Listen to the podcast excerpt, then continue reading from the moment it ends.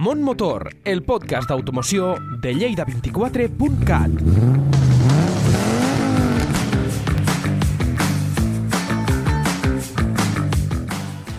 Hola, hola, soy Miguel Ángel Cruz y hoy vamos a tratar un tema interesantísimo. ¿Tenemos que contratar más potencia en casa para cargar un coche eléctrico? Además, hablaremos sobre los tipos de cables de carga para el coche eléctrico y, bueno, si en realidad el futuro próximo tendremos la posibilidad de que todo esto se, bueno, se junte en un solo cable, al estilo de la red de teléfonos de carga de teléfonos móviles actualmente. Bueno, vamos a comentar y vamos a entrar en detalle sobre todo este podcast que me resulta interesante a día de hoy, teniendo en cuenta que, bueno, eh, hoy en día sí podríamos acusar a Elon Musk de muchas cosas, pero cuando lanzó el Tesla Model S, ya hace 11 años, en junio del 2012, tomó la decisión correcta, en primer lugar, de limitarse a presentar un coche eléctrico y proporcionar a todos sus clientes la infraestructura de recarga y encima la electricidad gratuita. Max, eh, Elon Max, dijo, bueno, me he dado cuenta de que nadie comprará un coche eléctrico si no hubiera opciones de recarga. Pero con los años surgió otra ventaja. La red de recarga de Tesla es ahora tan grande que los políticos piden a más que la abra a todos los proveedores. Los demás fabricantes de coches eléctricos hoy también se enfrentan a este problema cuando entran en el mercado sus vehículos. Sin embargo, eh, han dejado en gran medida la ampliación de la infraestructura de recarga en manos de los proveedores de energía, cosa que les dificulta mucho, ¿no? Aunque esto no tiene sentido desde un punto de vista empresarial, al final nadie quedó satisfecho ni, ni, está satisfecho con los fabricantes de coches, ni de luego tampoco están los clientes. Estos últimos tienen que lidiar con a veces saturaciones de proveedores y miembros en los cuales están, eh, digamos, suscitando la posibilidad de que sus coches no puedan, no puedan ser cargados. Bueno, parece que la recarga de los coches eléctricos es complicada a propósito incluso. La carga no es fácil para los nuevos clientes. Casi todos los fabricantes disponen de tarjetas de carga que funcionan, pero no para todas las estaciones de carga. Uno tiene la impresión principalmente de que esta se está dificultando deliberadamente eh, en, recargar eh, eh, tu propio vehículo eléctrico. En definitiva, los primeros fabricantes ya se lo replantean. Sin embargo, los se están dando cuenta de que tienen que cambiar algo. Probablemente también porque una de sus quejas más frecuentes de los clientes sigue siendo la infraestructura de recarga. Vamos a poner un ejemplo. Mercedes. Mercedes mm, anunció a principios de año que instalará sus propios puntos de recarga. Audi, por su parte, lleva tiempo haciéndolo y ofrece soluciones comerciales completas en algunas estaciones. Incluyen cafetería, lugares de trabajo. Es un comienzo, pero no resuelve el problema fundamental del sector. Al contrario, lo empeora. La idea de BMW, Honda y Ford creo que es mucho mejor. Las tres empresas han creado una empresa conjunta en Estados Unidos llamada Charge Skype. Eh, el objetivo es construir una plataforma de recarga única y universal. Esto eliminaría la necesidad de que los fabricantes de automóviles interactuaran por separado con cada compañía eléctrica. En su lugar, la plataforma Charge Skype daría a las compañías eléctricas que operan la red eléctrica en Norteamérica acceso a un fondo potencialmente universal de baterías de coches eléctricos. Y eso es exactamente lo que se necesita en Alemania y el resto de Europa, una red de estaciones de recarga conectadas en toda Europa y que puedan facturarse con una sola tarjeta. Esto no significa que no puedan haber revendedores. Como ocurre con las redes telefónicas, donde solo hay unos pocos operadores principales de red, los revendedores pueden utilizar la red y hacer otras ofertas. Sería un paso para hacer más sencilla la movilidad eléctrica y darle un impulso que necesita.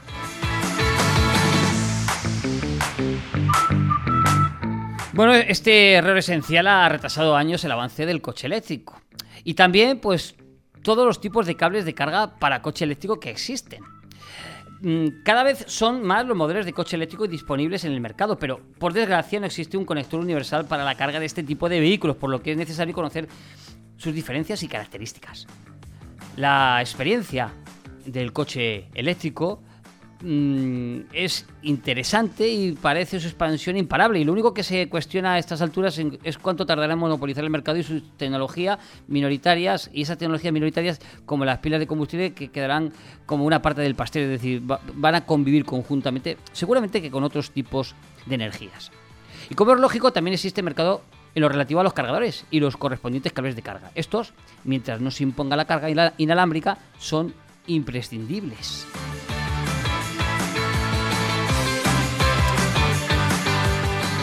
Pero en este punto nos enfrentamos a un problema. El mercado no ha elegido un conector universal que sea válido para todos los vehículos eléctricos en el mercado. De hecho, existen hasta ocho tipos diferentes de conector y por tanto de cables de carga. Incluso algunos de ellos solo están disponibles en determinados países o continentes. El resultado es que el usuario de coche eléctrico tiene que andarse con mucho cuidado. Vamos a nombrar los tipos de cables de carga y conectores que hay hemos dicho que hay hasta 8. Uno es el SAE J1722 o, Yasaki, llamado también tipo 1. Es un conector que predomina sobre todo en Japón y Estados Unidos, carga corriente alterna y permite carga lenta y carga rápida. Cuenta con pines de carga de comunicación, con pines de, eh, para el vehículo eh, como protección y adición del bloqueo en caso de necesidad. Permite una potencia máxima de atención de 7,4 kilovatios, ya que es capaz de ofrecer hasta 32 amperios de intensidad con corriente eléctrica. Varias marcas utilizan o han utilizado este tipo de conector, entre ellas Citroën, Opel, Nissan, Renault, Ford, Toyota y Kia. El segundo tipo, el tipo 2, el Meneques. En Europa es el más extendido, aunque de un tipo a esta parte ha perdido mercado en favor al CCS, del cual hablaremos más tarde. El Meneques, del cual hablamos en profundidad, eh, en otras ocasiones, cuenta con una clavija de 7 polos, 4 para trifásica, 2 para comunicaciones y otro para tierra. Despliega corriente alterna monofásica de 16 amperios o corriente trifásica de hasta 63 amperios, con una tensión máxima de 500 voltios y una potencia máxima de 43 kilovatios. Tercer tipo es el Chademo. Este cargador que surge de una asociación japonesa destaca por utilizar un mayor diámetro y permitir recarga rápida de hasta 50 kilovatios y 125 amperios. También es compatible con la carga bidireccional. El conector Chademo lo podemos encontrar en modelos como el Nissan Leaf, el Mitsubishi Outlander o el Kia Soul, entre, entre otros modelos generalmente casi todos de origen japonés. El cuarto tipo es el CCS o Combo 2, conector el que está imponiéndose en los últimos tiempos como el más demandado por la industria. Hablamos ahora de un conector que puede incorporar 5 o 7 bornes en función de si la corriente es monofásica o trifásica, incluyendo en ambas opciones conexión en tierra y comunicaciones en la red. Este tipo de conector admite hasta 32 amperios de intensidad y 22 kilovatios de potencia. Es utilizado habitualmente en vehículos eléctricos pequeños, incluso híbridos enchufables, pero que actualmente eh, este tipo de híbridos enchufables está casi en desuso. El sexto es el Tesla Connector. Este es el conector específico de Tesla para vehículos de su marca, pero es compatible con otros enchufes de tipo 2. Es capaz de cargar a una velocidad de 16,5 kWh, por lo que no es muy rápido. El séptimo GBT es exclusivo de China permite carga rápida tanto en corriente alterna como en corriente continua, eh, pero no hay que saber mucho más de él porque aquí prácticamente ni se importa. Y el octavo es el Shuko. Terminamos este, eh, este número de enchufes con el de toda la vida, el que tenemos en, en, bueno, en nuestras casas o viviendas y que sirve para enchufar los electrodomésticos y cualquier otro dispositivo que necesite una corriente eléctrica. Este tipo de conector no es recomendable para coches eléctricos, pues su intensidad y potencia es muy baja. Esto hará que el tiempo, que el tiempo necesario para cargar las baterías eh, sea de muchas horas, lo que sobrecalentará el sistema y también probablemente algún tipo de avería. Si es habitual en algunos modelos y bicicletas y patines eléctricos, en definitiva en vehículos que cuentan con baterías de pequeño tamaño. Recuerda que antes de comprar un coche eléctrico, infórmate sobre el tipo de cable de carga y conector que incorpora, ya que no todos son iguales ni tan solo habituales en los puntos de carga.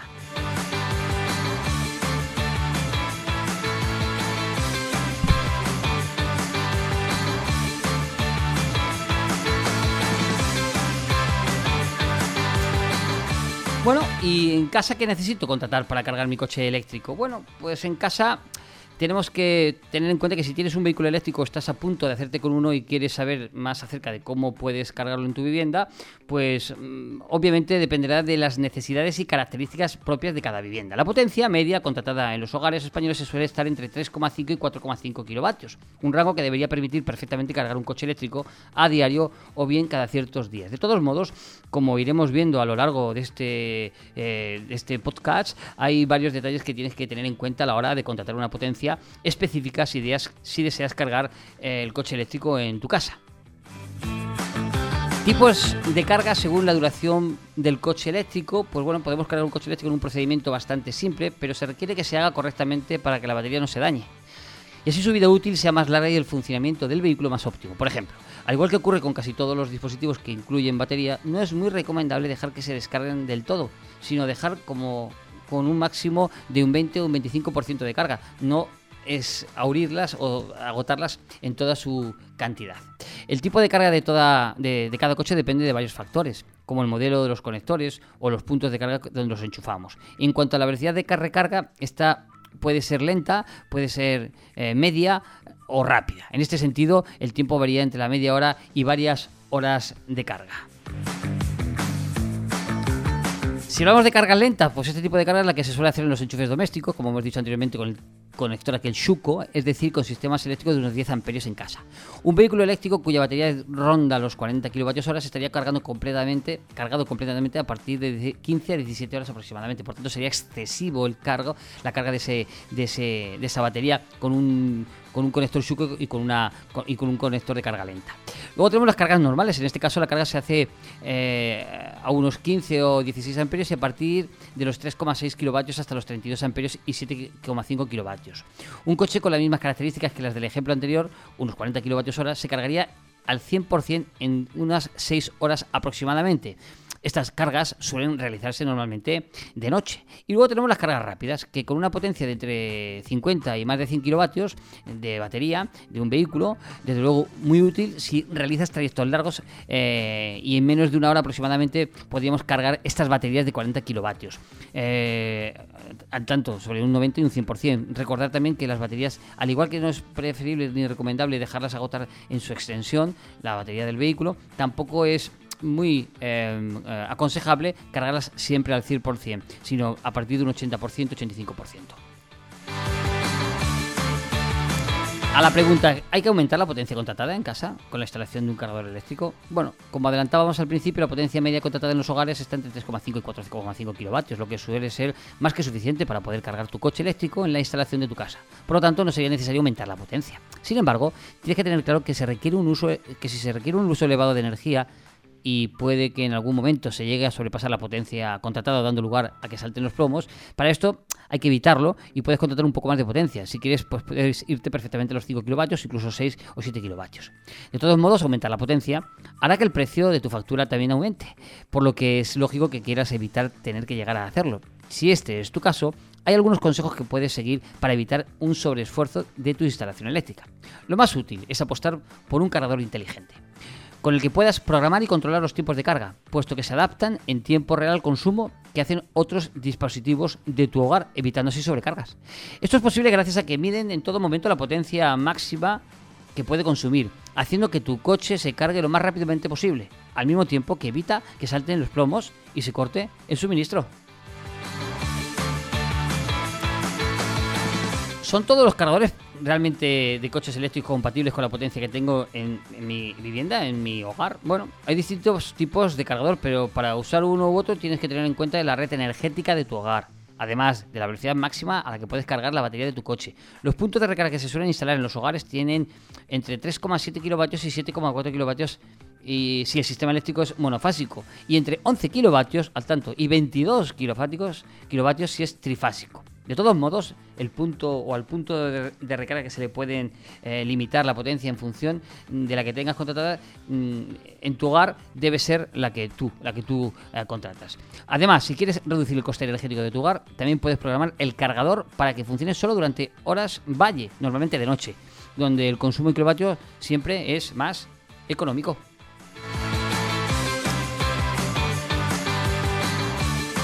Como hemos dicho, el horario nocturno es el momento más común y aconsejable para cargar el vehículo, ya que es cuando la tarifa es más barata y hay menos aparatos eléctricos conectados, como lo que, con lo que prácticamente toda la potencia contratada puede derivarse a este fin. Además, la idea de, eh, es, el uso, de, es de ese uso como cualquier otro dispositivo eléctrico con batería, que se cargue por la noche y se utilice durante el día. Es decir, mm, lo que hacemos normalmente incluso con los teléfonos móviles. En diurno se incrementan los costes de la factura de manera notable, además de correr el riesgo de que bueno, de no poder usar todos los dispositivos que se pueden usar en casa una vez al día. Pues hablamos de electrodomésticos. Mm, ¿Qué tipo de cargador podemos utilizar? Bueno, pues el tipo de cargador según las necesidades y el presupuesto de cada usuario se puede elegir entre tres opciones. cargador no inteligente, funciona siempre de manera fija, a una potencia determinada. Si la potencia que hay contratada es inferior a la suma del consumo actual de la vivienda más el coche, saltarán los plomos. Es imprescindible aumentar la potencia contratada o bien sustituir el cargador por uno que sea capaz de variar la entrega de energía. Para eso tenemos los cargadores inteligentes. Modula su potencia en función de la demanda que emplee la casa. Eso significa que, según el consumo de la vivienda en cada momento, adaptará la entrega de energía al coche de manera variable. Esto supone un aumento notable de tiempo de carga en determinados momentos, pero siempre habrá algo de energía para el vehículo y se evitará que salten los plomos. Luego tenemos un cargador trifásico, una alternativa a las propuestas anteriores que permite suministrar potencia de hasta 22 kilovatios, mucho más alta. Y, y siempre que el vehículo lo permita, claro. Su instalación, así como posterior tarifa, también es más cara que la convencional. A cambio se reduce sustancialmente el tiempo de carga, pero por ejemplo una batería de 80 kilovatios, para que tengáis una orientación, pasaría de cargarse en casi 11 horas a 7,4 kilovatios en monofásica a estar completamente cargada en tan, poco, en tan solo 3,6 horas si recurrimos a un trifásico y 22 kilovatios.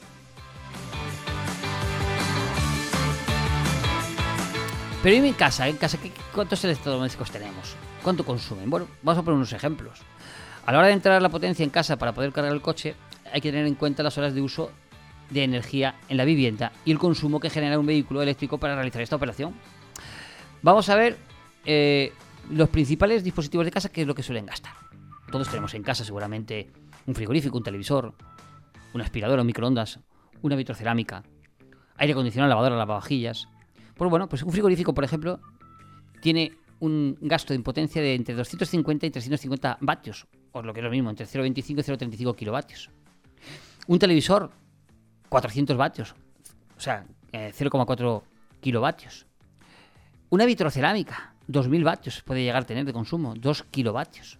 Una lavadora entre 1.500 y 2.200 vatios, o lo que es lo mismo, entre 1,5 y 2,5 kilovatios. O una lavavajillas, entre 1,5 también y 2,2 eh, kilovatios. Por tanto, ya veis que el consumo energético en casa es muy alto. El consumo en kilovatio hora es muy alto. Por tanto, el cargador inteligente lo que va a hacer es primero provisionar de corriente de energía eléctrica a estos dispositivos eléctricos y más tarde al coche. Por eso es importante un sistema de control inteligente de carga. Así, ¿cuánta potencia tengo que contratar? Bueno, pues una vez que expuestos los valores medios de consumo en un hogar, es necesario tener en cuenta que la mayoría de las viviendas tienen una potencia media contratada de, como hemos dicho, entre 3,5 y 4,5 kilovatios, 5 kilovatios, y que lo normal es que el coche cargue en casa, que cargue en casa con un cargador de hasta 7,4 kilovatios.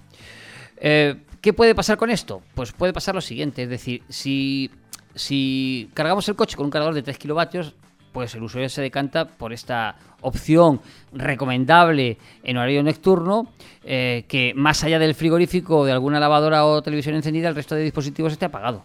Será a partir de la madrugada cuando la carga será más efectiva. Si fuese con un cargador inteligente, la potencia contratada es de 4 kWh y se usan 2 kW en la vivienda para alimentar los diferentes dispositivos. El cargador solo podrá utilizar los otros dos restantes, con lo que dejaremos de aprovechar un kilovatio. Esto supone un aumento en el tiempo de carga de las baterías del coche, aunque siempre existirá un flujo de alimentación. Cosas si con cargador no inteligente, si se mantiene la misma potencia contratada de 4 kWh, pero el dispositivo siempre funciona a 3 kWh y el consumo de la casa se mantiene a 2 kWh, provocará que salten provocará que salten los plomos al sobrepasar el límite de potencia máxima contratada. En este caso es imprescindible aumentar la potencia o bien sustituir el cargador por uno que sea capaz de modular eso. Es decir, volvemos otra vez a lo que hemos dicho, un cargador de tipo inteligente. Cargar el coche con un cargador a 7,4 o de 7,4 kilovatios. Bueno, los conocidos murales de carga de empresas como los Wallbox son una opción eh, la que muchos usuarios se decantan cuando adquieren un coche eléctrico. La posibilidad de funcionar con estos valores hace que sea una opción muy demandada tanto en casas unifamiliares como en parkings comunitarios, ya que sirven para coches 100% eléctricos o híbridos enchufables. Aunque sea necesario contratar más potencia, el usuario se asegura de tener siempre suficiente energía para alimentar coche y hogar. La potencia eh, de carga que se utilice dependerá del consumo que haga la vivienda en ese preciso momento. En el caso de querer instalar uno de estos dispositivos en una plaza de parking comunitaria, de comunidad de vecinos, es necesario la comunicación y el permiso está concedido, según la ley de propiedad horizontal. Cuando el punto de carga o instalar no supere, claro está, los 9,2 kilovatios. Cargar el coche con un cargador trifásico de, de 11 hasta 22 kilovatios pues es menos usual. Es una opción más cara y no tan popular, aunque a cambio ofrecen mucho mejor rendimiento. Requieren de una instalación específica, atención, ronda los 3.000 euros, por lo que es recomendable su uso en viviendas unifamiliares. La gran ventaja de este tipo de dispositivos es la velocidad de recarga que tienen. Sin embargo, es imprescindible prestar atención a las especificaciones del fabricante del coche, ya que si el cargador embarcado del vehículo no alcanza potencias, un mínimo de 11 kilovatios será una, versión, una inversión inútil. Es decir, tengo, que tener al menos que el coche me permita admitir más de 11 kilovatios para que sea un rendimiento alto.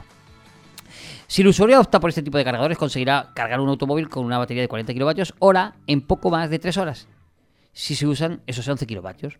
Esa cifra se reduce a 2 horas en el caso de utilizar uno de 22 kilovatios, aunque pocas marcas de coches ofrecen esta posibilidad actualmente.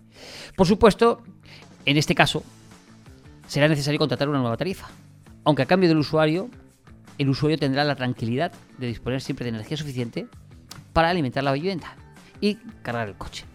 Bueno, con estos detalles, con estas, eh, con este podcast, lo que hemos querido tratar, por tanto, es varias cosas. Entre ellas, tener claro lo que es un coche eléctrico o híbrido enchufable, la posibilidad de cargar estos vehículos con un cargador apropiado, buscando siempre el concepto de cargador único, que eso aún tardará en llegar.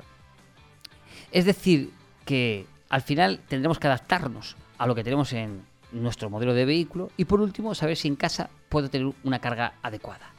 Si es así, os he dado los consejos suficientes como para que podáis seguirlos, pero también controlar mucho, sobre todo, el contrato eléctrico que tenéis. Y si realmente lo cambiáis, también realmente lo notaréis en vuestra factura. Muchas gracias y hasta la próxima.